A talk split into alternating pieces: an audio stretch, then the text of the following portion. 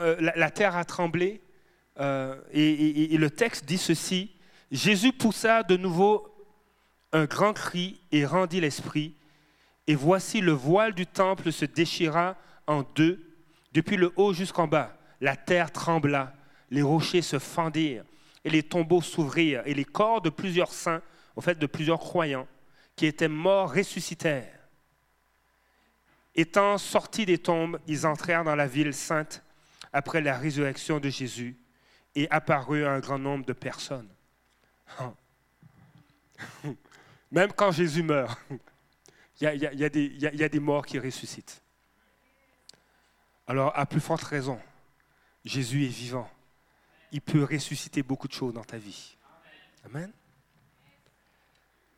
Ce matin, euh,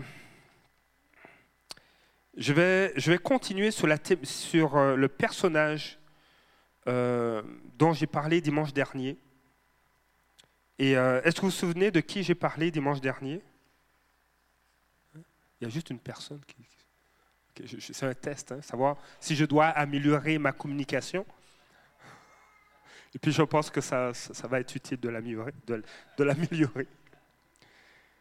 Donc dimanche dernier, j'ai parlé de qui?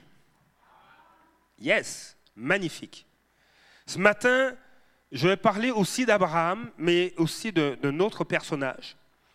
Et le titre ce matin que j'ai eu à cœur euh, pour euh, ce partage euh, s'intitule La suffisance ou la totale dépendance à Dieu. C'est- noir ou blanc. Nous allons faire une incursion dans Actes chapitre 12. Actes chapitre 12 est vraiment intéressant parce qu'il, il, euh, c'est plus près de notre époque. C'est après la résurrection de Jésus. Jésus est monté au ciel et les, les apôtres, les disciples font l'œuvre du ministère. Et euh, il y a un impact magnifique à Jérusalem, même à l'extérieur de Jérusalem. Ils, euh, ils ont reçu quelque temps avant euh, une parole, une, parole de connaissance, une prophétie à travers euh, le prophète Agabus, qui disait que euh, il y a une région qui sera, dans, la famine, il y aurait des, sécheresses, et l'Église a décidé de rassembler des dons et de pouvoir soutenir les églises qui seront éprouvées. Et là, on, retourne à Jérusalem. Et il y a quelque chose qui se passe. Et ça va me servir d'introduction à la pensée que Dieu a déposée sur mon cœur. Acte chapitre 12. Et euh, j'aimerais savoir, est-ce qui, qui a sa Bible avec lui? Ok. Bon. Qui a sa Bible sur, un- un produit électronique? Excellent. Donc, je vais vous inviter à suivre avec moi le texte, soit sur euh, vos appareils électroniques ou sur la version papier de la Bible. Acte chapitre 12, verset 1 va dire ceci. À cette, à cette époque-là, le roi Hérode se mit à maltraiter des membres de l'Église et il fit mourir par l'épée Jacques, le frère de Jean.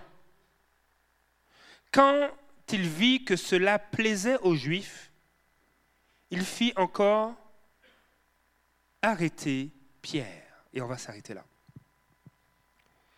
On voit juste dans ce, premier verset, dans ces deux premiers versets, euh, que Jacques a été arrêté.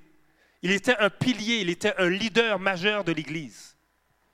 Et on ne voit pas dans le texte que l'Église s'est mise à prier. On, ne sait pas. D'où ma question, est-ce qu'ils étaient touchés ou affectés par la suffisance? Et, des fois, il y a des mots qu'on, rencontre dans, des lectures qu'on fait. Je dis, mais Seigneur, c'est quoi? Qu'est-ce que c'est? C'est quoi le mot suffisance? Qu'est-ce que ça signifie? La, suffisance signifie ceci. C'est un sentiment d'une très haute valeur de soi-même. Donc, ah, c'est, déjà pas, pire, avoir une grande estime de soi. Mais le problème avec le mot suffisance, c'est que c'est un sentiment de supériorité à l'égard d'autrui. Et il semblerait souvent qu'au milieu de grandes victoires, le nuage somnolent de la suffisance peut affaiblir certains sens spirituels du croyant. Dans Acte 12, on, voit qu'il y a eu une persécution contre l'Église et cette persécution continue, mais il y a des nuances dans la façon d'opprimer, de, de, porter atteinte, aux croyants. Au lieu de, de, de procéder à des arrestations euh, de plusieurs membres de plusieurs apôtres ou disciples, le roi Hérode arrête juste une personne à la fois. Et là, dans notre cas, c'est d'abord Jacques. Et personne ne semble prier, pensant peut-être qu'il va être libéré. Après tout, Dieu a déjà délivré des apôtres de, prison, les a relevés. Alors pourquoi il ne le ferait pas encore? Mais l'Église, ici, il euh, n'y a, a rien qui dit qu'il prie par rapport à l'emprisonnement de Jacques. Et là, elle est dévastée d'apprendre cette nouvelle qu'il a été exécuté. Ils ont peut-être été affectés par la suffisance. Et en réalité, la suffisance est un des ennemis les plus dangereux du croyant, parce qu'il est facile de tomber dedans et il est très difficile de le détecter dans nos vies. La suffisance, c'est un fléau, nous dit euh, un évangéliste euh, du nom de Daniel Colenda. C'est un fléau qui sape l'énergie, atténue les, attitudes, provoque même euh, comme une, une sorte d'ablation du cerveau. Les premiers symptômes, c'est la, satisfaction des choses telles qu'elles sont. Le deuxième symptôme, c'est le rejet des choses telles qu'elles pourraient être. Assez beau devient le mot d'ordre d'aujourd'hui et le standard de demain. Ah, c'est assez bon, c'est bien. Ah, c'est assez bon. On a pu voir les, les, chants affichés euh, à l'écran, mais notre sœur Suzanne, elle s'est battue pour que ça fonctionne. Et on n'a pas encore gagné la bataille. Mais c'était assez bon, on peut rester comme ça. C'est assez bon. Je viens à l'église une fois par mois, c'est suffisant, je suis très très occupé. Ah, c'est assez bon. Je prie le matin, puis euh, euh, Dieu me demande de parler à mon voisin, mais je vais attendre un peu, parce que notre relation est assez bonne, ça va.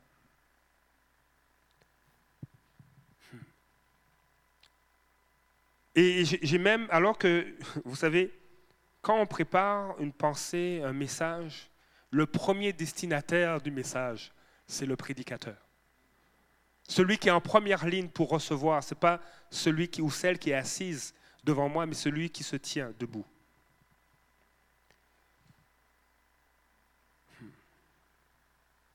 Assez beau devient le mot d'ordre d'aujourd'hui et le standard de demain. La suffisance incite les gens à craindre l'inconnu, à se méfier, à se méfier des non essayés, ceux qui n'ont pas été essayés, et à détester les nouvelles choses.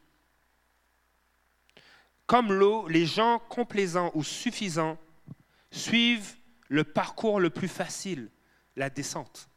L'eau, ça ne monte pas, ça descend. Il tire une force, une fausse force de regarder en arrière. Ah, mais hier c'était bien, je continue. Mais aujourd'hui, c'est comment? La suffisance est l'ennemi de la victoire et l'allié de la défaite. Dans aucun autre domaine, la suffisance n'est aussi meurtrière que dans la vie de prière, surtout lorsque tout va bien. Et ce matin, j'aimerais vous parler de deux, de deux personnes, de deux personnages qui ont été affectés par la suffisance. L'un l'a vécu et a été vainqueur, et l'autre aussi l'a vécu, mais s'est retrouvé loin de Dieu. Et, je pense qu'à travers ce partage, euh, je vais vous parler de quelques clés qui ont conduit celui qui a été vainqueur à être totalement dépendant de Dieu. Il s'agit d'Abraham. Pendant que je vais parler de lui, vous allez voir que euh, vous allez entendre que je vais surtout dire Abraham, ou ça se peut que je dise Abraham, mais c'est avant que Dieu change son nom. On va s'arrêter sur certains passages avant que Dieu change le nom d'Abraham pour Abraham. Avant que Dieu change le Père élevé pour Père d'une multitude. C'est ce que signifie le mot Abraham. Vous savez, euh, quand, on prend le temps de lire Genèse chapitre 12 jusqu'à Genèse chapitre 25, on, a, on a une idée, un résumé de la vie d'Abraham. Et je crois qu'on peut tirer des choses de sa vie.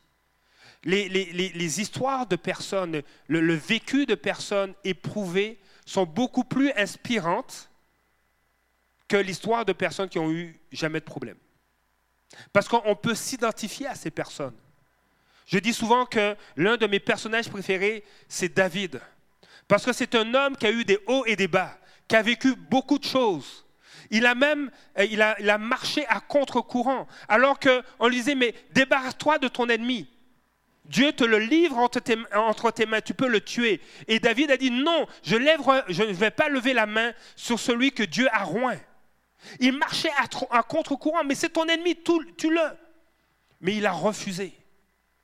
Et l'histoire de David, euh, c'est une histoire qui nous interpelle parce qu'on voit dans son histoire des moments de chute.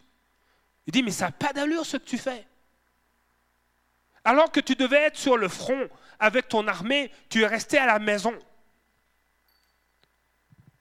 Il y a la suffisance qui a pris place dans son cœur. Et, c'est un ennemi qui est vraiment insidieux, qui, rentre et on ne s'en rend pas compte. David vivait des victoires. Là maintenant, il était sorti des grottes et il était dans un palais, il était dans une maison. Et lorsqu'il allait en guerre, lorsqu'il y avait des ennemis qui voulaient attaquer son pays, il envoyait son armée et ils, étaient vainqueurs. Lui qui était un merveilleux soldat, il a préféré rester à la maison. Et là, sur son balcon, il sort tous les soirs, et ça fait peut-être un mois, deux mois que son armée est au front en train de combattre, mais lui, les soirs, il sort, il regarde, et, de l'autre côté, il y a, la maison d'un de ses officiers, et périodiquement, la femme de cet officier sort pour se laver. Donc il voit sa, nudité et il se rince l'œil. Il en profite. Et là, il y, a, quelque chose qui monte. Et il, va désirer cette femme. Et parce qu'il est le roi, il peut, venir, il peut faire venir n'importe qui dans sa maison. Et quand on lit cette histoire, on dit, mais qu'est-ce que David fait? Ça ne marche pas. Et là, ça prend pratiquement un an pour réaliser, pour qu'il réalise. Si vous prenez le, le temps de lire de Samuel, ça prend, ça prend pratiquement un an pour qu'il réalise ce qu'il a fait. Non seulement il a commis l'adultère, mais il a fait tuer le mari de cette femme, et il a menti, et il a, fait, il a, il a dit, mais je vais l'épouser pour relever le nom de cet homme. C'est horrible ce qu'il a fait. Donc des fois, on peut s'identifier. Vous savez, moi j'ai découvert cette expression. Quand tu te compares, tu te consoles. OK? Je n'aime pas cette expression, mais je peux l'appliquer dans ce contexte. Quand on se compare à David, on dit Seigneur, je peux, ok, j'ai tué personne. Oui, j'ai fait des gaffes, j'ai fait des choses qui ne te plaisent pas, mais au moins j'ai tué personne. Seigneur, pardonne-moi. Donc on, s'identifie à cet homme qui s'est repenti, qui a demandé pardon à Dieu. Il n'a pas dit à Dieu, Seigneur, euh, euh, euh, Pardonne-moi, ne, me retire pas de mon palais et de ma position. Ce qu'il a dit à Dieu dans les psaumes, c'est ne me retire pas ton Esprit Saint. Ne t'éloigne pas de moi. Il n'était pas attaché aux richesses comme il était attaché à Dieu. Pour lui, Dieu passait en premier. C'est pourquoi, oh, wow, oui, je peux m'identifier à David. Parce qu'il y a peut-être des moments difficiles dans ma vie où j'ai l'impression que je m'éloigne de Dieu, où je ne fais pas sa volonté. Mais au moins, je peux me tourner vers, vers Dieu. Parce que David s'est tourné vers Dieu, il a trouvé grâce à ses yeux. Oui, il a connu les conséquences de ses actes. Mais Dieu va dire de David qu'il est un homme selon son cœur. Donc, il est bon des fois de, regarder les Écritures, de voir, mais il y a eu des hommes et des femmes qui se sont attachés à Dieu. Et on peut prendre exemple sur leur vie. Oui, je pense que David aussi a été victime de la suffisance. D'une trop haute estime de lui, il dit, mais je peux me passer de Dieu, je peux prendre les décisions que je veux. Mais il s'est repenti. Ce matin, je vais vous parler non pas seulement de David, mais surtout d'Abraham et de l'autre. Vous savez, il y a un texte qui est vraiment intéressant dans, Genèse, Genèse chapitre 18, de découvrir ce que Dieu dit d'Abraham. Qui aimerait savoir ce que Dieu dit de lui? J'aimerais savoir ce que Dieu dit de moi. Et écoutez, il y, a, le contexte rapidement. Vous savez que Dieu, a, euh, pas Dieu, Abraham a vu Dieu. je vais en parler dans quelques minutes, mais Dieu va dire à Abraham ceci. Qui, a des secrets dans sa vie? Hein? Bon, les autres, ils n'ont pas de secrets. Hein? OK? Merci beaucoup. Qui? Donc les autres ont, déjà révélé tout, ils n'ont aucun secret. Moi, j'ai des secrets.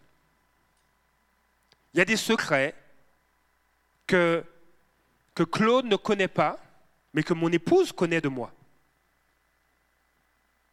Il y a des choses que je garde cachées, comme notre projet de, vacances cette semaine. Claude ne, connaît pas ce projet-là. Mais hier soir, mon épouse m'en a parlé. Et elle ne s'en souvient pas. Moi, moi je somnolais. Oui, chérie. Vous savez, quand on s'est marié, ça, fait, ça, va faire 15 ans cette année qu'on est mariés. Mais dans les premiers mois, dans les premiers mois, euh, on avait un défi de communication. Moi, je me couchais pour dormir. Mon épouse se couchait pour me parler. C'était pas euh, donc, euh, donc je m'endormais et puis elle me disait des choses importantes et puis je disais oui oui.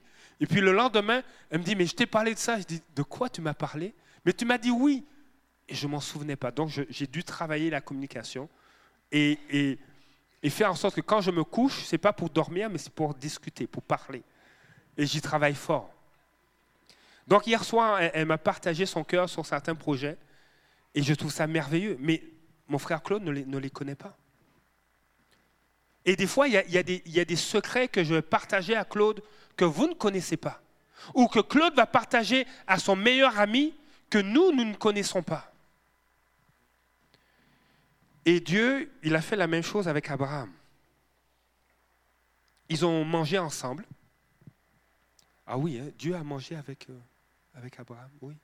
Genèse chapitre 18. Ils ont mangé ensemble. Et là, euh, Dieu s'apprête à partir. il va dire au verset 17. Donc vous pouvez aller, vous pouvez aller dans Genèse chapitre 17, euh, chapitre 18, verset 17.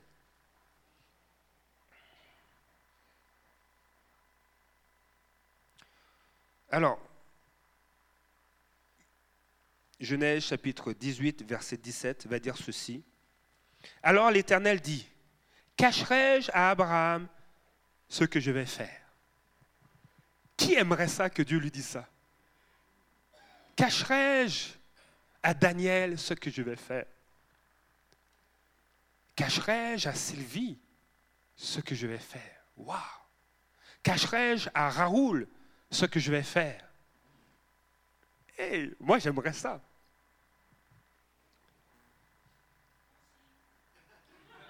On est deux. C'est bon, hein? Verset 18. Abraham deviendra une nation grande et puissante, et toutes les nations de la terre seront bénies en lui. Et je vais juste lire le verset 19. En effet, je l'ai choisi afin qu'il ordonne à ses fils et à sa famille après lui de garder la voie de l'Éternel en pratiquant le droit et la justice. Ainsi l'Éternel accomplira en faveur d'Abraham les promesses qu'il lui a faites. Et par la suite, par la suite, euh, Dieu explique ce qu'il va faire. Mais je voulais attirer votre attention sur le verset 19, parce que la version Martin va dire, ceci, car je le connais. Au lieu de dire en effet je l'ai choisi, la version, la traduction Martin va dire car je le connais et je sais. C'est ce que Dieu dit. Car je le connais et je sais qu'il commandera à ses, à ses, enfants et à sa maison après lui de garder la voie de l'Éternel pour faire ce qui est juste et droit, afin que l'Éternel fasse venir sur Abraham tout ce qu'il a dit. La version d'Arby va dire la même chose, car je le connais et je sais. Et c'est magnifique de voir que Dieu connaissait Abraham et qu'il savait quelles seraient les intentions d'Abraham. Moi, je veux être connu aussi. Et Dieu veut nous connaître de cette façon-là. Dire, car je connais Sylvie. Je connais Martine. Je connais Christophe. Je connais Martin. Je connais Valérie. Je connais Véronique. Et je sais. Je connais Patricia. Et je sais qu'elle va faire ce que je lui demande.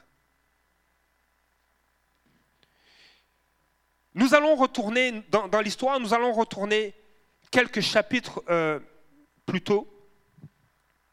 Parce que j'ai voulu vous, lire ce texte dans Genèse 18 pour qu'on réalise que Dieu connaissait Abraham et que Dieu ne voulait pas cacher ce qu'il allait faire. Et que Dieu nous invite et il désire la même relation avec nous. Il désire cette intimité. Et je pourrais dire que, vous savez, dans Genèse chapitre 18, on parle d'une théophanie. Littéralement, le mot théophanie, ça signifie manifestation de Dieu. Dieu s'est manifesté à Abraham alors qu'il était sous un arbre, alors qu'il se reposait. Dieu est venu accompagné de deux anges. Et il y a eu cette théophanie, cette manifestation de Dieu. Et on s'accorde pour dire que euh, cette théophanie, au fait, c'est Jésus qui est venu rencontrer Abraham. Dans les évangiles, il est dit de Jésus va dire, il va dire, j'ai connu le jour d'Abraham. Et c'est un peu fort, hein? Un petit jeune de 30 ans débarque et dit à des pharisiens, mais j'ai connu le jour d'Abraham. Mais qu'est-ce que vous me racontez là? Mais j'étais là quand il est né. Je lui ai fait un petit, un petit gli, comme ça. Et j'ai même mangé avec lui. Cette théophanie, on s'accorde pour dire que c'est Jésus qui est venu, c'est le Seigneur, c'est l'Éternel. Parce que dans Ésaïe chapitre 9, on dit, Père, il est le Père éternel, le Dieu puissant. Dans, Jean chapitre 1, il est dit, mais la parole était avec Dieu, la parole était Dieu, et elle a été faite chair. Il est Dieu manifesté. Philippe va dire à Jésus, mais montre-nous le Père. Mais il dit, mais comment ça, depuis que je suis avec toi, tu n'as pas vu le Père? Parce que le Père est en moi et je suis dans le, le Père. Si tu me vois, tu vois le Père. Et il est en train de, de recadrer les choses. Jésus est Dieu. Et là, Jésus s'est manifesté. Dieu s'est manifesté à Abraham. Mais on va venir quelques chapitres euh, en, en, arrière, on va aller au, chapitre 12. Et on va regarder ensemble la première clé. Je pense, la, première caractéristique, la première clé qui, qui a conduit Abraham à être totalement dépendant de Dieu. Il est dit dans Genèse chapitre 12 au verset 1, L'Éternel dit à Abraham, quitte ton pays, ta patrie et ta famille et va dans le pays que je te montrerai. La première clé, c'est l'appel de Dieu. Dieu appelle Abraham. Et tout comme Dieu appelle Abraham, Dieu aussi t'a appelé. Je vais prendre un exemple. Dieu va dire, parce qu'on va, on va parler dire oui, mais on est dans l'Ancien Testament. Donc on va parler du Nouveau Testament. Vous êtes d'accord avec moi? On va, faire ce, voyage-là. Dans Marc chapitre 2, Jésus lui dit, suis-moi. Lévi se leva et le suivit. Dans Marc chapitre 1, verset, verset 15, le moment décidé par Dieu est arrivé et le royaume de Dieu est tout près de vous. Changez votre vie, croyez à la bonne nouvelle. Jésus marcha le long du lac de Galilée. Il vit Simon et André, le frère de Simon. Ce sont des pêcheurs et ils sont en train de jeter le filet dans le lac. Jésus leur dit, venez avec moi. Il y a un appel, venez avec moi et je ferai de vous des pêcheurs d'hommes. La première clé qui nous amène à être complètement dépendants de Dieu, c'est que Dieu nous appelle. C'est l'appel de Dieu sur l'humanité. Chaque être humain est appelé de Dieu. Viens, reviens, viens avec moi. Jésus va dire, et je, l'ai lu tantôt, venez avec moi et je vous donnerai du repos. Venez à l'écart. Il y a cette dimension de Dieu nous appelle. Il y a, oui, un repos spirituel. Il y a une, restauration de la communion avec Dieu. Il y a le salut, ce premier appel, un appel au salut, un appel qui est spirituel. Reviens à moi, viens à moi. Et tu auras la vie. Dieu dit à Abraham, quitte ton pays. Il y a des choses où Dieu nous dit, c'est le temps que tu délaisses ces choses, parce que ce que j'ai pour toi a bien plus de qualité et de valeur. Dieu ne nous demande pas d'abandonner nos parents, mais d'être conscient de quelle est la priorité. Jésus va dire, si vous aimez plus vos parents que moi, vous n'êtes pas digne de moi. Il va dire ailleurs, les gens ne réalisent pas qui est, qui est au milieu d'eux, car il y a plus que Salomon au milieu de vous. On ne peut pas mettre sur le même pied d'égalité Jésus et notre famille. Mon épouse, quand on se fréquentait, elle m'a dit, moi, j'aime Jésus d'abord. Moi, c'est d'abord Jésus et après, ce sera toi. Et j'ai dit, je suis d'accord avec toi parce que c'est pareil. C'est d'abord Jésus et après c'est toi. Il y a une mère qui a dit à son fils, tu sais mon petit garçon, parce qu'il voulait passer du temps avec sa maman. Et, euh, et, il disait, maman, je veux jouer avec toi. Et sa maman lui a dit, tu sais, plus j'aime Jésus, plus je passe du temps avec Jésus, plus je vais t'aimer et plus je vais passer du temps avec toi. Jésus doit avoir la première place. Il dit, ah non, non, non, c'est mon épouse. D'autres vont dire, ah non, non, c'est ma job. Ah non, non, c'est papa et maman. Non, papa et maman ne peuvent pas être comparés à Jésus. Il n'y a pas de commune mesure. Jésus est celui qui a créé la terre et les cieux. Tout a été créé par lui, pour lui et en lui. Comment peut-on comparer Dieu avec nos parents? Comment peut-on comparer Dieu avec notre culture et notre pays? Dieu supplante toutes ces choses. Il va dire même à Job, étais-tu là quand j'ai créé la terre? Quand j'ai mis les bases? Je bénis Dieu pour la sagesse, la connaissance que Dieu donne à l'humanité. Quand on a découvert la loi de la relativité, et ça ne date pas de 2000 ans, ça. Et ce n'est pas parce qu'on l'a découvert à travers Einstein que brusquement elle a apparu. Elle était déjà là. Celui qui a découvert, la loi de la gravité, ce n'est pas quand il l'a découvert qu'elle s'est mise à exister. Cette loi était déjà présente. On a juste pris conscience de cela et on lui a mis un nom, un mot, une description, une formule. Mais toutes ces choses, c'est Dieu qui les a créées. Dieu a placé les étoiles. C'est magnifique. Dieu a établi. Il y a des satellites, il y a, la Lune qui gravite autour de la Terre, la Terre qui gravite autour du Soleil. mais c'est magnifique de voir ces choses. Et, tout cela, c'est Dieu qui les a créés. alors on ne peut pas se, mettre égal de Dieu. Quitte ton père, quitte ta patrie, ta famille et va dans le pays que je te montrerai. Et pour, nous, pour, encourager Abraham, et je pense que pour nous encourager, l'appel de Dieu est accompagné d'une promesse. Juste pour, ok, Seigneur, je ne sais même pas où on s'en va. Dis-moi quelque chose, fais quelque chose. Et Dieu dit, mais attends, tu quittes ta maison, tu, tu quittes ton pays, ta patrie, je t'envoie dans un pays que tu ne connais pas, je vais te le montrer. Mais voilà les promesses qui sont associées à mon appel. Je ferai de toi une grande nation. Dans Genèse chapitre 12, verset 2. Je te bénirai. Je te rendrai, je rendrai ton nom grand et tu seras une source de bénédiction. Je bénirai celui, ceux qui te béniront et je maudirai ceux qui te maudiront. Et toutes les familles de la terre seront bénies en toi. Je crois que si on entendait une telle promesse, on dit oui, Père. C'est comme un carburant pour, démarrer.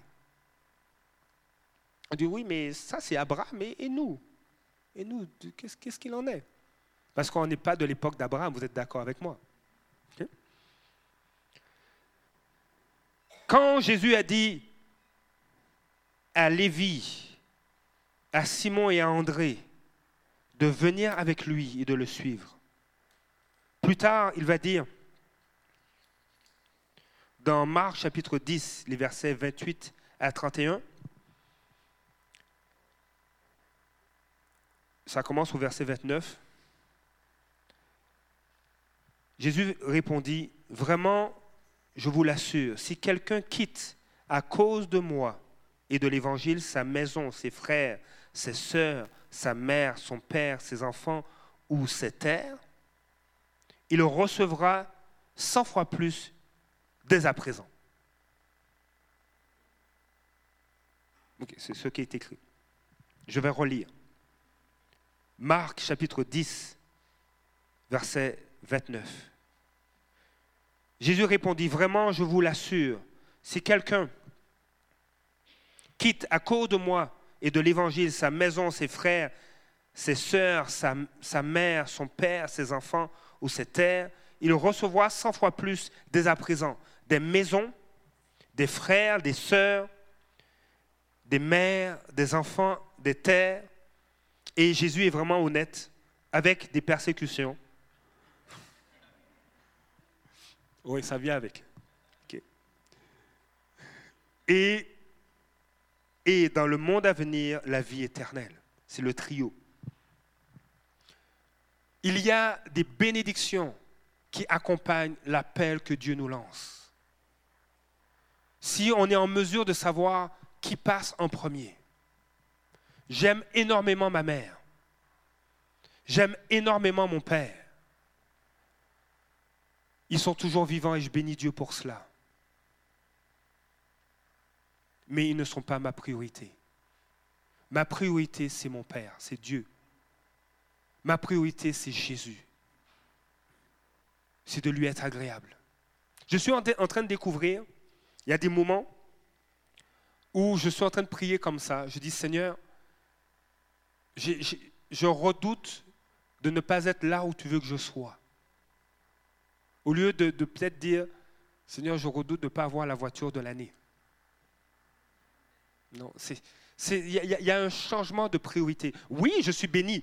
Et je, serais hypocrite de dire que je ne suis pas béni d'avoir la voiture de l'année. Mais ce qui est une priorité pour moi, c'est d'être là où Dieu veut que je sois. C'est de faire ce que Dieu veut que je fasse.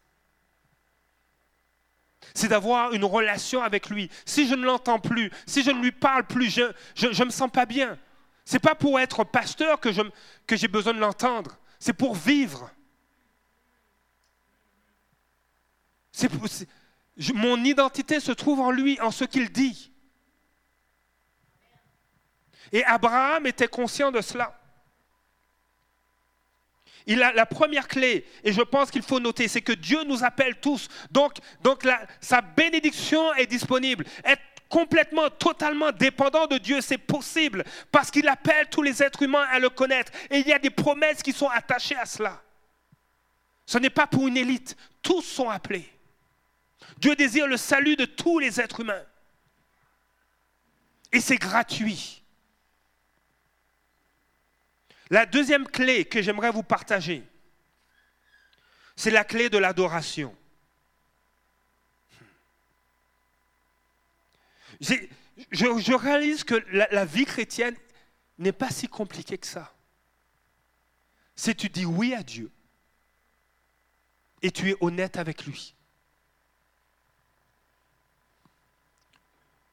On, était dans Genèse chapitre 12 où Dieu, Dieu a appelé Abraham. Et là, ce qui est intéressant de voir, c'est à partir du, chapitre, du verset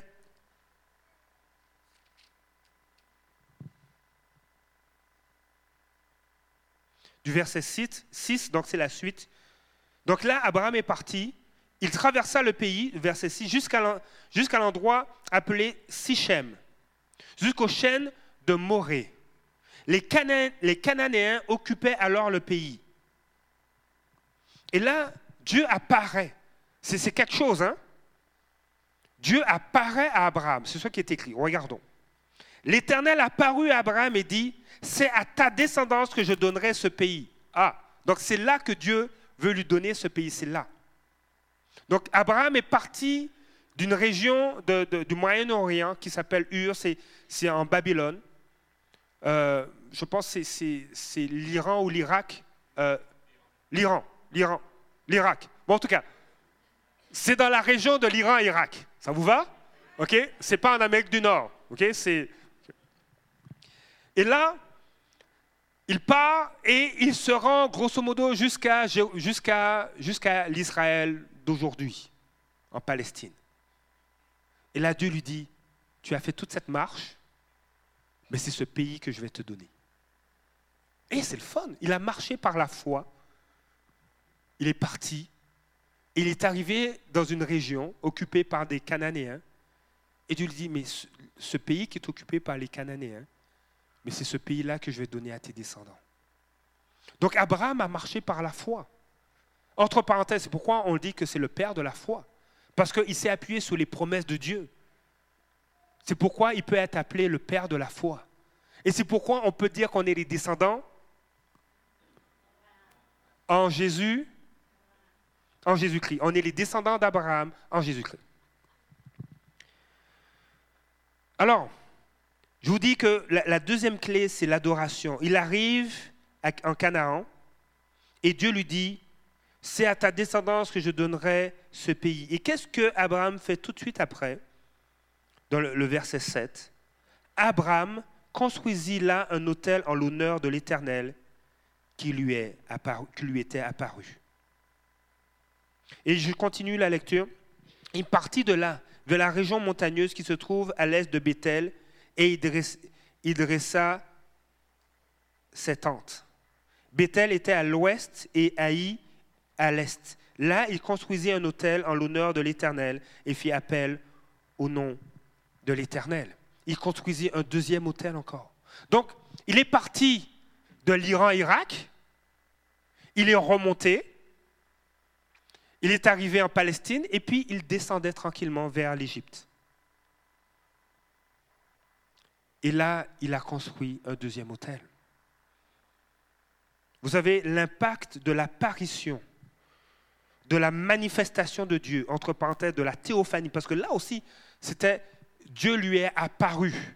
L'impact de la manifestation de Dieu, c'est l'adoration.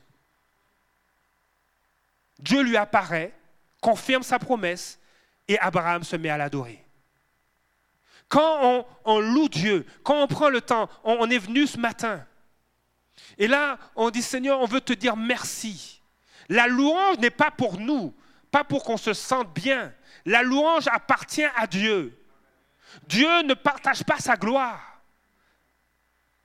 La nature le loue. Quand, on, étudie, et, je, lisais un recueil euh, d'un docteur qui a, écrit sur, justement sur sa foi en Dieu. Il dit, mais en, réalité, les, les, plus grands chercheurs, souvent les plus grands scientifiques, sont conscients que Dieu existe. Parce que la nature loue Dieu. Le peu de science que j'ai fait, le peu de science que j'ai fait, ça m'a fait capoter. Ça m'a mis à la renverse. Quand je suis allé étudier dans le microscopique du vivant, je disais, mais Seigneur, le hasard ne peut pas faire ça. Parce que la, nature, la nature loue Dieu, qu'elle soit microscopique, macroscopique, qu'elle soit visible à l'œil nu, quand on voit, quand on voit les, les, les, paysages, je dis, mais c'est trop beau. Et en plus, la nature attend la manifestation des fils de l'homme. Je m'arrête là. La nature loue Dieu. À plus forte raison, je crois que dès qu'on est dans la présence de Dieu, on a ce désir de, juste le louer. Des fois, on pleure. Il y a des, personnes avec qui j'ai parlé qui nous visitent, qui viennent en visite à l'église, disent, mais à chaque fois que je vous visite, c'est dangereux pour notre ami visiteur. À chaque fois que je vous visite, nous, on n'a rien fait. Nous, on n'a rien fait. On, veut juste, Seigneur, c'est toi qu'on veut. À chaque fois que on a des visites, ils sont touchés, ils disent, mais oh, je pleure. Parce qu'il y, a, une interaction avec la présence de Dieu. On est ému. Des fois, à la maison, mon, épouse, elle me parle, et puis euh, je dis, ah, ok, là, là, je pense que je vais prendre une pause, puis je vais aller prier. On sent la présence de Dieu. On, parle de choses concernant la Bible ou, des, choses qu'on a lues, puis ça nous touche, ou des témoignages de personnes qui ont, été visitées par Dieu, touchées, ou que Dieu a, agi dans leur vie. On veut juste rendre gloire à Dieu, puis on, on sent, on ressent la présence de Dieu. Et quand on va prier, des fois on veut plus sortir. Moi, j'aime bien, j'aime bien regarder des films ou aller au cinéma. Et puis j'ai plus le goût. Je veux juste rester dans la présence de Dieu. Pourquoi? Parce que la louange qui monte plaît à Dieu et Dieu vient et il manifeste sa présence. Et notre corps réagit, nos, émotions sont touchées. Et on dit, mais il n'y a pas de meilleur endroit que être dans la présence de Dieu. C'est pourquoi David va dire, un jour dans tes parvis vaut mieux que mille, mille heures ailleurs. La présence de Dieu. Et là, Dieu s'est manifesté à Abraham et tout de suite, il est allé dans l'adoration.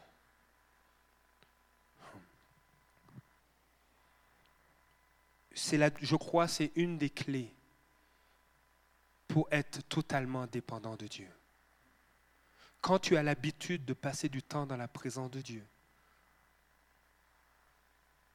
quand ça ne va pas, tu as juste le désir de retourner dans sa présence. Puis tu dis, mais c'est difficile. Moi, j'ai réalisé que quand je suis très fatigué, je deviens très fatigant. Et, mon épouse a fait une... elle confirme. Donc, même, je pense être fatigant pour Dieu, entre guillemets. Dieu n'est jamais fatigué. Mais je réalise que des fois, ben, va te reposer. Et je vais me reposer. Je me couche plus tôt. Et le matin, je peux me lever plus tôt. Et dis, Seigneur, ces temps-ci, c'est difficile. Mais là, mon corps s'est reposé, moi, je veux ta présence. Et c'est plus facile. C'est quelque chose de très terre à terre. Parce que des fois, je suis fatigué, puis je veux prier. Tu ouvres ta Bible, et puis même le pasteur, il pique du nez. Il pique des clous. Il veut construire une cabane. Il ne s'en rend pas compte. Je suis fatigué. Quand le corps ne suit pas, tu le fais se reposer.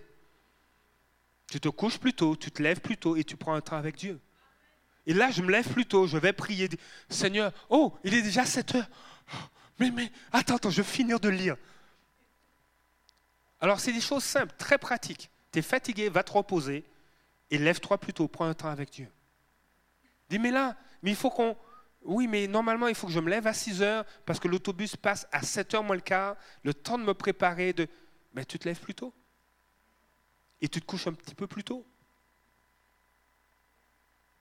Et quand tu vas dans la présence de Dieu, tu n'as plus le goût d'arrêter de, le louer. Tu dis, Seigneur, mais tu nous as donné le Saint-Esprit, donc je peux te louer toute la journée. Et tu commences à louer Dieu.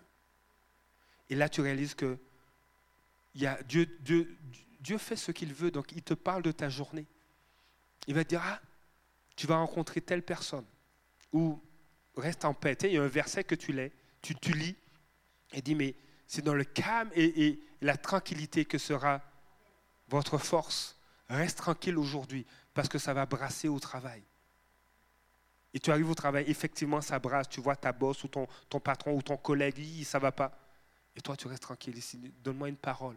Et puis là, en plus, ça, semble être très agité au travail. Mais vous avez, c'est le lundi. Et le lundi, vous avez votre rencontre d'équipe. Et là, ça, ça se dit, oh, habituellement, ce n'est pas vraiment intéressant les rencontres d'équipe. Et tu y vas. Mais parce que Dieu t'a dit, c'est dans le calme et la tranquillité que sera ton, ta force. Il y a une parole de sagesse que Dieu te communique. Et là, ça change l'atmosphère à ton travail. Parce que Dieu est avec toi. La dépendance totale de Dieu. Et Abraham, Abraham, il a vécu cela, mais il s'est retrouvé à un moment donné, il s'est retrouvé à un moment donné à, à se séparer de son neveu Lot. Et, et qu'est-ce qui s'est juste passé avant? Et c'est là, je pense, qu'il y avait, une, il y avait un début de suffisance dans le cœur d'Abraham, mais qu'il a pu gérer. C'est que dans Genèse chapitre 12, à partir du verset 10, Abraham va en Égypte parce qu'il y a une famine. Et là, il va mentir. Et Dieu ne cautionne pas le mensonge. Et là, il va mentir. Il va dire que sa femme, non, ce n'est pas sa femme, mais c'est sa sœur. Et puis même si c'est partiellement vrai, mais c'est un mensonge, parce que c'est aussi son épouse. Et il dit, mais j'ai peur des gens, on ne sait pas où on va, et je ne sais pas comment ils vont nous traiter. Si tu es mon épouse, ils vont, vouloir peut-être me tuer pour pouvoir ensuite t'enlever. Alors dis que tu es ma sœur, parce que tu es trop belle, et, on va dire que tu es ma sœur. Et ils vont là-bas. Et là, il dit, oui, oui, c'est ma sœur. Puis elle dit, oui, oui, je suis son frère, je, je suis sa sœur. Euh, et, là, le, pharaon dit, non, elle est trop belle, elle va être ma femme. Et là, les problèmes commencent pour Pharaon. Et Dieu l'avertit, non, non, c'est la femme de cet homme. Remets-la lui, sinon tu auras des problèmes. Alors qu'Abraham est en train de mentir, Dieu le secourt. Mais ça ne signifie pas que Dieu excuse le, mensonge. Parce qu'on sait que dans la parole de Dieu, que le mensonge n'est pas une bonne chose, ça n'honore pas Dieu. Parce que le père du mensonge, ce n'est pas, pas Jésus-Christ ni l'éternel des armées. Le père du mensonge, c'est le diable. Donc on a un problème. Si Dieu cautionnait le mensonge, on serait mal pris. Dieu ne cautionne pas le mensonge. Dieu protège son fils. Ce n'est pas pareil. Parce qu'il y a eu des petits problèmes, probablement, on peut, on peut lire à travers ça qu'il s'est rapidement enrichi. Pharaon a donné des biens à Abraham. La suffisance. Je suis capable de gérer. Pourquoi, alors qu'il sortait de l'adoration, pourquoi il n'a pas posé la question à Dieu Seigneur Je vais en Égypte. Est-ce que c'est correct? Ou comment je dois me comporter là-bas? Dieu lui aurait peut-être dit, t'inquiète pas, ils craignent mon nom. Donc tu peux aller là et dire la vérité. Rapidement, pour la prochaine heure qui nous reste, non, les, prochaines 15 minutes. Euh, il quitte l'Égypte et là, on est dans Genèse chapitre 13. Est-ce que vous me suivez? Ça va? Ok. Si ton voisin dort, tu donnes un coup de coude. Tu as mon autorisation. Le, le, jet de la bénédiction. Sois béni ma soeur, sois béni mon frère. Alors, Abraham, on est au chapitre 13. Et là, il sort de l'Égypte avec beaucoup de biens. Et Lot, son neveu, est avec lui. Et il y a une prospérité. Ils ont aussi beaucoup, il a aussi beaucoup de biens. Lot, c'est le neveu d'Abraham, c'est le, fils de son frère qui est décédé. Un des frères d'Abraham est décédé et, Lot est avec Abraham. Et là, là ils, ont des moutons qui broutent dans les champs, mais il n'y a, pas assez de champs pour tous les moutons, pour toutes les brebis. Donc là, les serviteurs de Lot se chicanent, se disputent avec les serviteurs d'Abraham Et là, Abraham réalise qu'il n'y a pas assez d'espace pour tout le monde. On est béni, mais on veut garder la bénédiction de Dieu. Et on s'aime, on veut prendre soin l'un de l'autre. Il est temps que Lot quitte. Et voilà ce que Abraham va dire. Verset 8 du chapitre 13. Abraham dit à Lot, qu'il n'y ait donc pas de dispute entre toi et moi, ni entre tes bergers et les miens, car nous sommes frères. Tout le pays n'est-il pas devant toi? Sépare-toi de moi. Si tu vas à gauche, j'irai à droite. Si tu vas à droite, j'irai à gauche. Et là, je pense que dans la vie de l'autre, il y avait aussi de la suffisance. Il leva les yeux, nous dit le verset 10. L'autre leva les yeux et vit que toute la plaine du Jourdain était entièrement arrosée. Avant que l'Éternel n'ait détruit Sodome euh, et Gomorre, c'était jusqu'à Tsoar, comme un jardin de l'Éternel, comme l'Égypte. Lot choisit pour lui toute la plaine du Jourdain et se mit en route vers l'est. Je disais en introduction, la suffisance, c'est comme l'eau. Ça suit le chemin le plus facile, la descente. Et on a l'impression que, que Lot était en train de descendre vers la plaine, vers la vallée. Tout semblait beau. C'était comme un jardin, comme un jardin de Dieu, un jardin de l'Éternel. Et il y a des choses, et c'est là notre, nécessité de dépendre de Dieu. Il y a des choses qui vont te paraître au niveau de nos yeux physiques, c'est une expression pour dire au niveau de ton intellect, au niveau de ta volonté, de tes émotions, qui vont te paraître de bonnes choses. Et tu vas même dire, c'est comme un jardin de Dieu. J'ai jamais vu ça. Waouh, c'est comme, comme si tu avais déjà vu un jardin de Dieu. Mais c'est comme le jardin de l'Éternel. C'est trop beau. Elle est trop belle cette fille-là. C'est comme un ange qui descend du ciel. Il est trop beau ce gars-là. Waouh, waouh, waouh. Mais on n'avait jamais pensé qu'on pouvait créer un être humain aussi beau.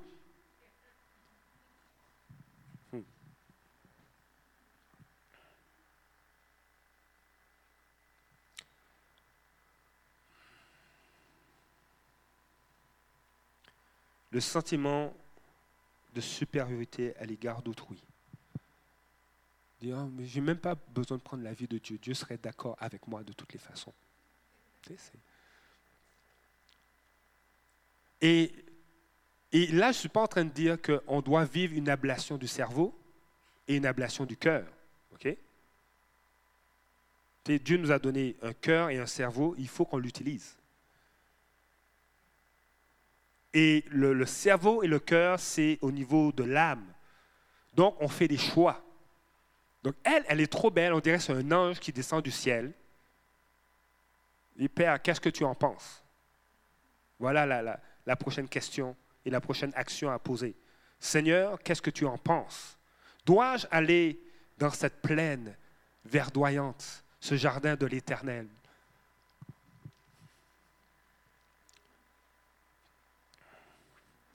Alors, Lot, il n'a pas fait cet exercice. Et, si vous continuez à lire, on va aller plus rapidement, mais si on continue à lire, c'est que là, il y a des mauvaises nouvelles qui arrivent à Abraham concernant Lot. Euh. C'est que Abraham apprend qu'il y a des rois qui se sont unis, il y a des chefs de tribus, des, chefs de villes, des rois de, certaines villes qui se sont mis euh, ensemble pour attaquer les rois de villes où habite Lot. Donc là, Lot est mal pris parce qu'il y a quelqu'un qui vient voir Abraham et qui dit là, là, ça va plus. Ça, ne marche plus. Et là, euh, ça c'est Genèse chapitre 14. Je vais, on va voir un détail tantôt concernant Abraham dans le chapitre 14. Mais là, qu'est-ce qu'Abraham fait? Il prend ses hommes, il va, il va sauver Lot tous les biens. Vous imaginez, hein? ils sont 318, plus Abraham, plus, plus euh, des amis d'Abraham, et ils vont avoir la victoire sur des rois qui ont attaqué Sodome et Gomorre. On va en parler dans quelques instants. Mais là, un, Lot est allé dans cette ville. Et là, il se fait enlever. Il perd tous ses biens. Son épouse est enlevée. Et là, il a fallu que Abraham aille le sauver. Si Abraham n'était pas là, il était fait. Il était mal pris. Et là, il est libéré. Et Lot continue à habiter là. Il reste à Sodome et Gomorre. Il va rester là. Il est la, la suffisance l'a endormi. C'est assez bon. Il regarde en arrière, il regarde dans le passé. Oui, moi j'ai quitté Abraham parce que j'avais trop de troupeaux, trop de brebis. Mais là, tu es dans une ville, tu n'es plus dans une prairie. Mais il regarde sur son passé. C'est assez bon. Là, on est dans la ville. Je me souviens quand je regardais la ville des hauteurs, ça ressemblait à un jardin de l'Éternel. Mais qu'est-ce qu'il est dit de... Qu'est-ce qu'il est dit de, Lot? Genèse chapitre 19. Les, les, deux anges arrivèrent à Sodome vers le soir et Lot était assis à la porte de la ville. Quand Lot les vit, il se leva pour aller à leur rencontre, se prosterna le visage contre terre, puis il dit, Mais Seigneur, entrez donc chez votre serviteur pour y passer la nuit. Vous vous lèverez, laverez les pieds, vous vous lèverez de bon matin, puis vous poursuivrez votre route. Il n'est même pas conscient de ce que Dieu allait s'apprêter de faire.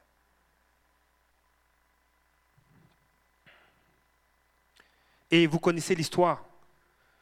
Euh, les anges lui disent, on est venu détruire la ville et euh, parce qu'on a vu les péchés qui sévissent, et c'était quand même grave. Même les, archéologues, les historiens euh, euh, disent, et même le texte dit, mais que, que, ce que les gens faisaient là était horrible.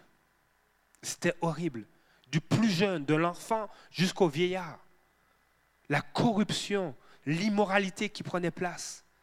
Et, Dieu utilise, il est vraiment, tu sais, Dieu est un petit peu, il est drôle, Dieu dit, tu sais, je suis venu voir euh, ce qui se passe et confirmer ce que j'ai entendu. C'est comme, si Dieu ne peut pas savoir, toi. Il ne peut pas voir. Non, non, je suis descendu voir. j'ai entendu des choses, c'est horrible, mais je veux juste les confirmer. c'est comme si Dieu. Je pense que c'était un prétexte. Dieu parlait comme ça, juste pour dire Mais je veux passer du temps avec mon ami Abraham. Mais Dieu n'est pas allé voir Lot. Parce que Lot s'était détaché de Dieu. Et on, dit, le texte dit que même l'âme de Lot était torturée par ceux qui prenaient place dans cette ville. Voilà ce que fait la suffisance. À un moment donné, on se déconnecte de Dieu. On veut rester juste, on veut marcher avec Dieu. Mais il y a une déconnexion. il dit, mais vous allez poursuivre votre route demain matin. Non, on est déjà arrivé, on est à notre destination, mon ami. Tu sais pas que ton, oncle, Abraham, a intercédé en faveur de ta ville? Tu n'es même pas au courant de cela, de cette réalité spirituelle. C'est pourquoi Dieu nous encourage à nous défaire de la suffisance, à courir loin, loin de ça et à placer des hôtels d'adoration, d'être attaché à Dieu. C'est très simple. Tu n'as pas besoin d'un doctorat, d'une maîtrise, euh, d'une thèse en théologie pour être proche de Dieu. Simplement, tu prends ta Bible, et tu commences à le louer, à le prier. Et pour encourager ton âme, tu mets, de la louange. Mais Dieu a des rendez-vous comme ça avec toi. Alors que tu te tiens tranquille sur, ta véranda ou sous, ton patio, Dieu peut venir comme une brise et commencer à parler à ton cœur, comme il a fait à Abraham. Et il y a une discussion qui prend place. Dieu nous invite à marcher comme Abraham à être ces hommes et ces femmes qui répondent à l'appel, qui bâtissent un hôtel d'adoration. Et dans leur intimité avec Dieu, ce que vous ne réalisez pas, c'est que Dieu dépose une autorité. Et cette autorité, on la voit dans la vie d'Abraham. Lorsqu'il va dire, dans Genèse chapitre 14, verset 13, il arma 300 18 de ses plus braves serviteurs nés chez lui, et il poursuivit les rois jusqu'à Dan, et il a été victorieux. Mais ce qui est intéressant de voir dans ce verset, c'est que les plus braves de ses serviteurs, le mot brave, c'est un mot qui signifie éduquer. Il y a une intention, il y a eu un, un effet qui est extérieur et qui a pris place dans la vie de ses serviteurs. On a l'impression qu'Abraham avait prévu le coup.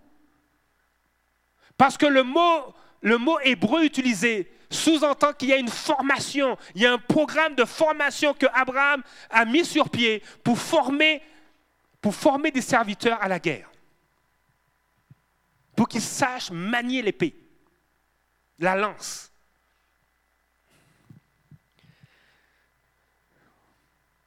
Deux choses. La clé de l'autorité parce que tu es un intime de Dieu, il y a, quelque chose de prépare-toi. Il, y a comme Dieu te pousse à te préparer, à te former, à t'équiper pour quelque chose qui est à venir, mais tu ne sais pas quand. Sois prêt, comme Abraham. Ce matin, je veux terminer avec cela. C'est que Dieu veut nous amener à ne pas se laisser euh, euh, étouffés, enveloppés par la suffisance, mais à, devenir des hommes et des femmes qui sont totalement dépendants de Dieu. Il n'y a pas 50 nuances de gris. C'est suffisance ou totalement dépendant. Parce que quand tu commences à être dépendant de Dieu, quand tu rentres dans ce processus-là, il y a des choses qui tombent. Il y a des choses que tu abandonnes. Tu es dans un processus. C'est pourquoi la parole de Dieu va dire euh, euh, sanctifiez-vous. La sanctification n'est pas, un, download immédiat. C'est, comme si la sanctification, c'est comme si on est dans la fin des années 80. Tu, veux, télécharger un fichier. je ne sais pas, qui, est né qui, qui, était là déjà dans les années 80 On va dire début 90. OK? Tu sais, vous savez, quand, tu veux télécharger sur l'ordinateur, tu voulais ouvrir quelque chose, ça prenait du temps. Tu avais une longue barre qui partait de, l'écran de gauche jusqu'au côté droit de l'écran. Et puis, ça prenait du temps. 10%, 15%. C'est un processus. Mais ça illustrait la sanctification. C'est un processus. Aujourd'hui, le téléchargement, c'est une touche immédiate de Dieu. On ne peut plus dire que la, la sanctification, c'est comme un téléchargement aujourd'hui. Des fois, ça se fait en un clin d'œil. La sanctification est un processus. Il y a des choses où tu n'es pas encore dépendant de Dieu, mais plus tu passes du temps dans son intimité, dans sa présence, plus tu l'adores, plus que tu regardes les Écritures, plus tu commences, tu deviens de plus en plus dépendant. La dépendance que tu avais de Dieu il y a trois ans n'est plus la même aujourd'hui. Tu progresses. Et Dieu te dit, mais ne sois pas comme Lot, qui a choisi la suffisance et qui s'est attaché aux choses passées. Mais choisis d'être dépendant de lui. À cause de cela, il y a une autorité qui va se manifester dans ta vie. Et dans l'autorité, qu'est-ce qui va prendre place? Il y a des, Tu vas anticiper. Il y a des choses qui seront intentionnelles dans ta, dans ta vie, où tu vas commencer à mettre des choses, à te préparer pour d'autres étapes dans ta vie. Et suite à ça, Dieu va manifester sa bénédiction dans ta vie. Et on va s'arrêter là. La prochaine clé, c'est la clé de la bénédiction. Et j'aurai l'occasion de vous en parler. Ce matin, j'aimerais juste inviter l'équipe de louange joue juste euh, une guitare et, le, piano. La parole de Dieu nous dit, Dieu nous, nous, interpelle à être dépendants de lui, à venir avec lui. Parce que la suffisance est un fléau qui sape l'énergie, atténue, les aptitudes, provoque comme une ablation du cerveau. On est satisfait du temps présent, mais ce n'est pas suffisant. Dieu a plus pour toi. Et comment ne pas être sous le joug de la suffisance, mais rentrer vraiment dans, la perspective d'une totale dépendance? C'est d'abord répondre à l'appel de Dieu. Ensuite, marche dans l'adoration envers Dieu. Abraham a eu des difficultés. Il a eu des obstacles. Il a eu des chicanes avec peut-être son neveu ou il a eu des conflits à régler mais ça n'a pas empêché d'adorer Dieu. Tu peux avoir des obstacles, des chicanes avec ton mari, ton, ton, ton, époux, ton épouse, avec tes enfants, mais que cela ne t'empêche pas d'adorer Dieu. Parce que ma priorité, plus je passe du temps avec Dieu, plus je passerai du temps avec mes enfants, avec mon épouse. Et je vous dis ça et je, je fais une précision. Quand je me suis marié, avant d'être marié, j'étais célibataire. Et j'avais mon temps d'intimité avec Dieu. Et c'était dans les alentours de 22h, 22h30. Mais une fois marié, 22h, 22h30, c'était le temps d'aller se coucher. Et de pouvoir, non pas dormir, mais de pouvoir discuter, avoir un temps de communion avec mon épouse. Mais j'ai dû m'adapter parce que ça ne marchait pas. Moi, à 22h, 22h30, j'allais prier. Et on a commencé comme ça et ça a frustré mon épouse. Il dit non, non, non, il faut que je prie. Je priais comme ça avant, je priais encore comme ça. Et, j'ai eu raison. J'ai dû changer.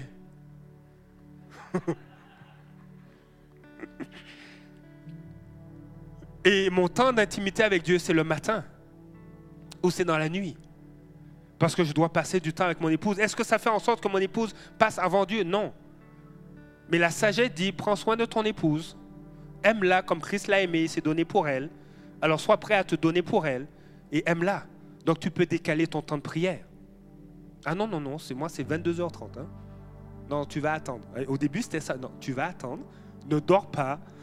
Attends-moi, j'arrive. Et puis je prenais 30 minutes, puis c'était tellement bon, je prenais 45 minutes, je prenais une heure, j'arrivais, mais mon épouse dormait. Je ne l'ai pas honoré, je ne l'ai pas aimé. Alors oui, la priorité, c'est Dieu, mais Dieu communique une sagesse, une grâce. OK? Alors ce matin, si tu, sais que Dieu Dieu t'interpelle, t'appelle, il te dit, mais reviens à moi, et que tu résistes, ce matin, tu as l'opportunité de revenir à lui. Si ce matin, tu n'as pas donné ta vie à Dieu et tu désires lui donner ta vie, lui confier ta vie, ton cœur, Dieu t'appelle. Viens à moi. Suis-moi, dit Jésus. Si tu as des défis dans ta vie, tu t'es arrêté, vous savez, Abraham a quitté Ur, mais il s'est arrêté à Charan. Et Dieu a repris l'appel et dit maintenant, quitte Charan. Si tu as répondu, tu as dit oui à Dieu, mais, mais en ce moment, tu es comme dans, tu es arrêté en quelque part. Et Dieu te dit maintenant, mais reprends la marche avec moi. J'ai aimé ce que Pasteur Marjorie a enseigné. Nous avons besoin de marcher, de courir et de nous envoler. La marche est associée vraiment à l'intimité avec Dieu. Peut-être que tu es en train de courir dans le ministère. Tu es en train de courir dans tes dons, dans tes talents, mais que tu as tu t'es arrêté de marcher. Reprends ta marche. Dieu t'appelle pour cela. Si tu te sens concerné, je vais t'inviter à te lever. L'autre point, c'est marche dans l'adoration envers Dieu. Si, s'il y a eu un moment donné, tu as arrêté ta marche d'adoration, tu as eu l'impression que oh, les circonstances, des mauvaises nouvelles, des, dossiers au travail, des heures supplémentaires, euh, euh, planification des vacances, tu, es fatigué, et puis tu as l'impression d'avoir pris moins de temps avec Dieu. Dieu t'interpelle à reprendre la marche de l'adoration.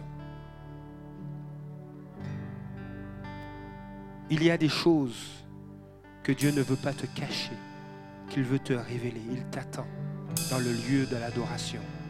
Si tu te sens concerné, lève-toi. Le dernier appel, c'est marcher dans l'autorité de Dieu. Notre autorité découle de notre intimité. Ça découle de là.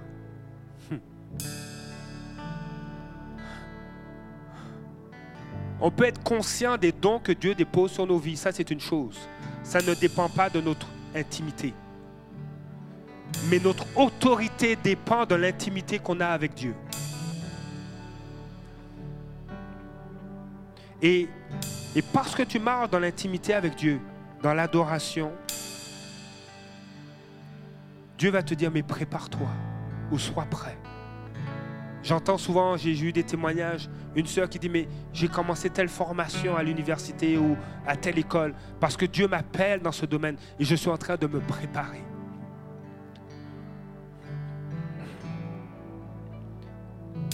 Marcher dans l'autorité, ça sous-entend que tu es connu de Dieu. Oh, et Dieu a hâte de te connaître davantage. Dieu a hâte de dire, comme il a dit à Abraham, cacherai-je à Abraham, Abraham ce que je m'apprête à faire? Cacherai-je à Roselyne ce que je m'apprête à faire? Cacherai-je à Marjorie? Cacherai-je à Paul, à Pierre? Cacherai-je à Jean-Roch? Ce que je m'apprête à faire Cacherai-je à Lynn ce que je m'apprête à faire? Alors que des fois on est éprouvé, il y a des secrets que Dieu veut te révéler et que tu vas manifester à travers l'autorité que Dieu dépose sur ta vie. Si tu te sens concerné, je t'invite à te lever.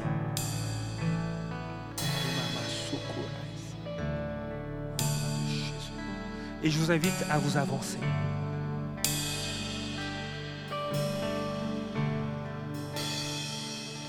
Alors que vous êtes sorti de votre chaise, du lieu où vous étiez, c'est comme si tu es sorti de Charan. C'est comme si tu es sorti de ta position dans l'épreuve pour être plus proche de Dieu.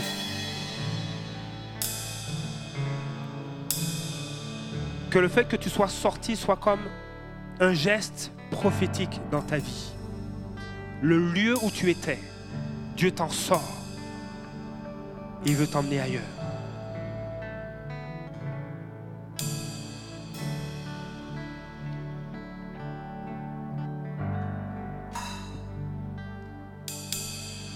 Alléluia, Père. Seigneur, tu appelles tes enfants à être victorieux. Seigneur, tu les appelles à marcher dans l'allée de la victoire et non dans la défaite. Seigneur, je prie maintenant dans le nom de Jésus que tu prennes toute la place. Que tu prennes toute la place. Seigneur, tu déposes sur les vies. Seigneur, Père, envahis ce lieu de ta présence.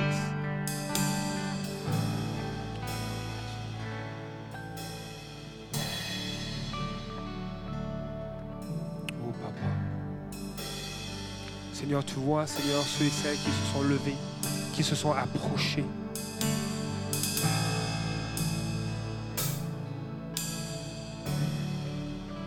Seigneur, ils veulent marcher dans la dépendance totale envers toi.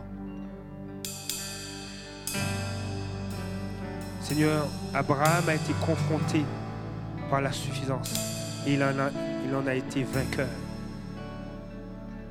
parce qu'il a répondu à ton appel. Il, est allé dans l'adoration et il a marché dans ton autorité. Seigneur, je prie, Père, que tu puisses toucher chaque personne ici. Alors que l'équipe de louange va emmener un chant, Seigneur, je te prie de les toucher toi-même.